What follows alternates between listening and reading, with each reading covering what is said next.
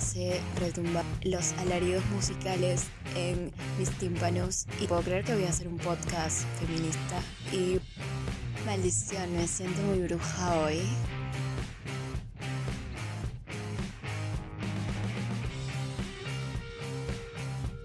Bienvenidas y bienvenidos a la que la red feminista de la bruja. Este es tu espacio de deconstrucción, desaprendizaje, sororidad y criticidad. Acompáñenme en este espacio de brujas. Soy Nicole Escabino, estudio periodismo y leo lo que se me tercia en las manos. Lo que llegue a mí trato de devorarlo y fundamentar mis críticas e hipótesis en base a esto. Comúnmente mis lecturas mensuales se basaban en autores con temáticas de no ficción, me refiero tanto mujeres, hombres. Sin embargo, este año decidí crearme una cuenta Bootstagrammer que no es más que mi búsqueda por hallar lecturas que contribuyan a mi deconstrucción feminista. Eh, de hecho, había pensado creármelo hace mucho tiempo, pero tuve un percance y bueno, este año por fin se dio.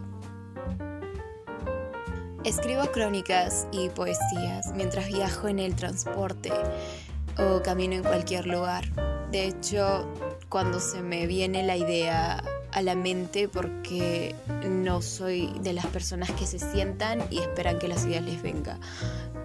Al contrario, me gusta que cuando tengo la idea apuntarla en mi blog de notas que tengo en, el smartphone.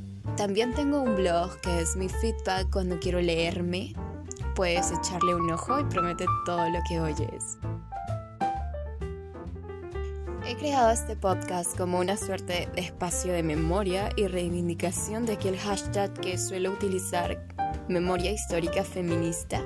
Así que aquí encontrarás información biográfica sobre mujeres, recomendaciones de libros feministas, con mis apreciaciones literarias sobre estas lecturas además de alguna ocurrencia voluntaria que se me ocurra escribir, de vez en cuando prometo temáticas debatibles y un poco fundamentalísticas o filosóficas, ya que soy bastante fan de Simone de Beauvoir, la filósofa existencialista, y además considero que es súper importante, importantísimo, resaltar el trabajo de las autoras, porque en la historia hemos leído muchos libros a partir de las plumas de escritores hombres.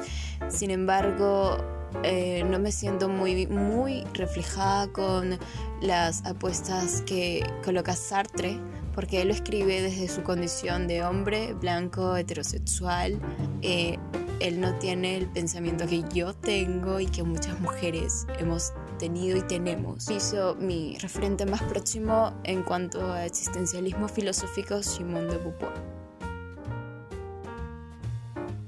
Nos vemos en breve y disfruten de su fin de lector feminista. Si quieren agregarle algo más próximo, soy Lecturas de la Bruja en Instagram.